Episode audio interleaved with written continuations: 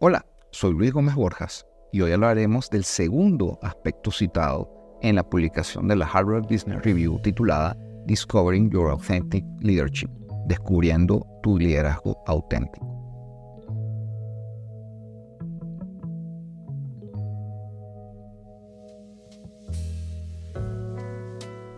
Recapitulemos estos siete aspectos para situarnos un poco por dónde vamos. Ya conversamos en el video anterior acerca del primero, aprender de tu historia de vida, la importancia que eso tiene para ti. Dos, del que vamos a hablar hoy, conocer tu yo auténtico, o lo que es lo mismo, autoconciencia. Luego estaremos abordando el 3, eh, practicar tus valores y principios. En otro video el 4, equilibrar tus motivaciones extrínsecas e intrínsecas. Luego el 5, construir tu equipo de apoyo. El 6, integrar tu vida manteniéndote centrado o centrada. Y el 7, empoderar a las personas para liderar. O lo que es lo mismo, humildad, aplicada de cierta manera. Vamos a situarnos en el otoño de 1974 con Steve Jobs a sus 19 años. ¿Y qué es lo que él quería hacer en ese momento? Él quería explorar. ¿Y qué quería explorar? Quería explorar el mundo pero sobre todo quería explorarse a sí mismo. Se dice que experimentó con LSD, muy de moda eh, durante su juventud. Algún tiempo atrás se le había metido en la cabeza ir a la India en busca de sabiduría e iluminación. Así que consiguió un trabajo en Atari, ahorró dinero, renunció y se fue al lejano oriente. Estuvo en la India más o menos unos siete meses y años más tarde cultivaría una amistad con un monje budista, eh, del, budismo zen, quien ofició su boda y a quien nombró consejero espiritual de Next, la compañía que él creó a su salida de Apple. No sabemos qué tanto se iluminó eh, Steve Jobs es imposible tener una idea de qué tanto descubrió de sí mismo. Lo que sí sabemos es que siempre cultivó en él esa curiosidad sobre su mundo interno, esa, esa necesidad de conocerse. Siempre quiso desarrollar su propia autoconciencia. Le gustaba experimentar consigo mismo. De hecho, se dice que su negativa a tratarse el cáncer por medios tradicionales e intentar curarse a través de métodos alternativos lo llevó a una muerte prematura. Puede que esto sea cierto, pero debemos reconocer que tuvo la valentía de tomar las riendas de su enfermedad desde un inicio. Era alguien que incluso en sus peores momentos tomó las riendas de su destino. Se dice también que tenía un genio algo difícil, que su relación con sus socios, amigos, empleados, a veces no era muy armoniosa. Pero nadie dice que Jobs no fuese auténtico. Era una persona muy auténtica, muy él. Y por lo tanto, su liderazgo también era auténtico. Podemos especular que su búsqueda espiritual lo ayudaba en este cometido. Tal vez era fan de la frase del psicoanalista Jung, prefiero ser un hombre completo a un hombre bueno. Steve Jobs creó una de las empresas más grandes del planeta. Revolucionó la industria de la tecnología, sobre todo en cuanto a su diseño y a la facilidad de uso. Sus productos siempre fueron elegantes. Fue un gran líder, de eso no cabe la menor, duda. Si Jobs no llegó a conocerse a sí mismo completamente, tal vez sí lo hizo más que el promedio de nosotros los mortales.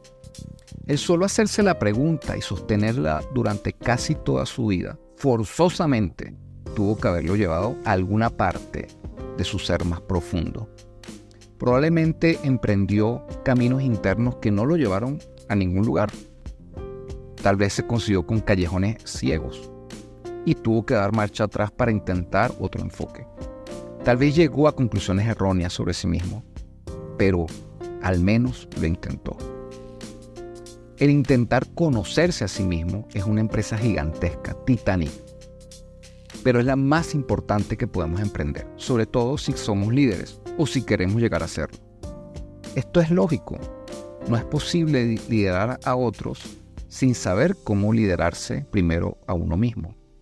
La autoconciencia, o lo que es lo mismo, llegar a conocer nuestro yo auténtico, es un ideal, un norte.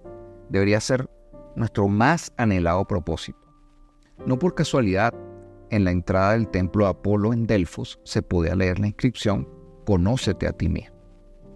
No es sencillo aproximarse a esta tarea y sobre todo no es sencillo hacerlo solo. Quién sabe si sea incluso imposible hacerlo de manera autónoma. Necesitamos de alguien más que nos ayude en este proceso.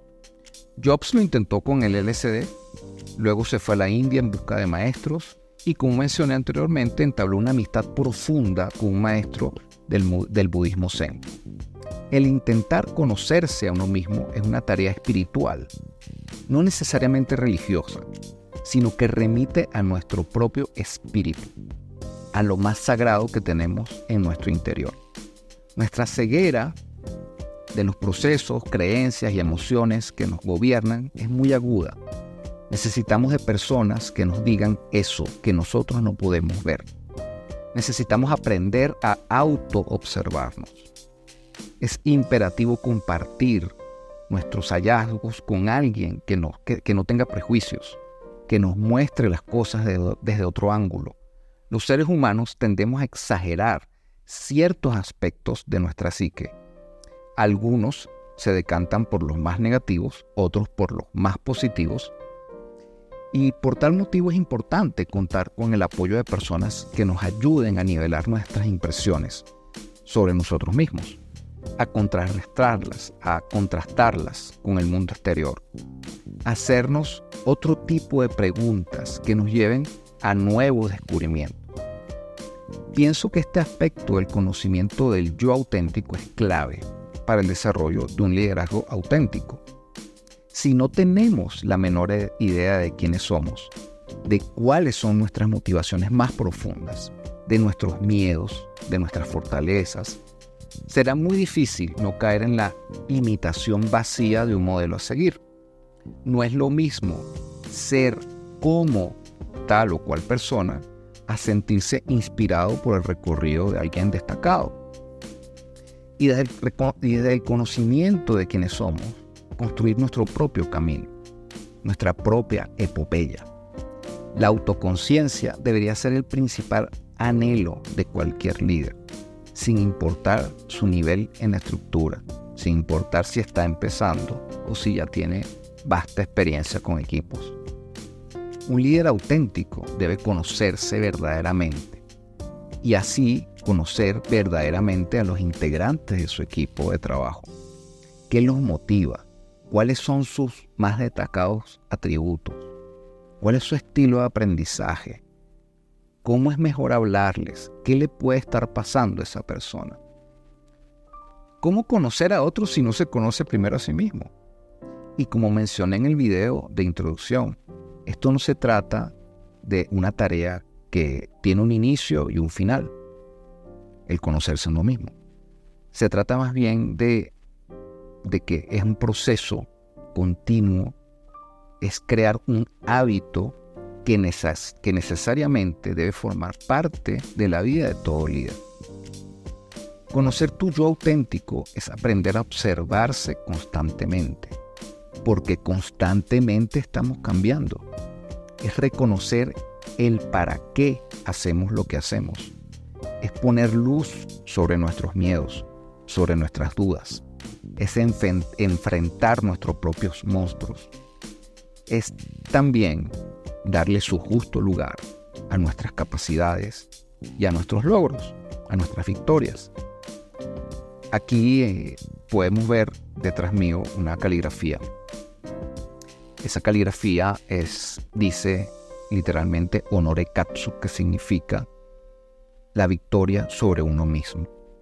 Una caligrafía que me regaló un gran maestro de caligrafía japonesa y que me recuerda todos los días el ser mejor que el yo que era ayer.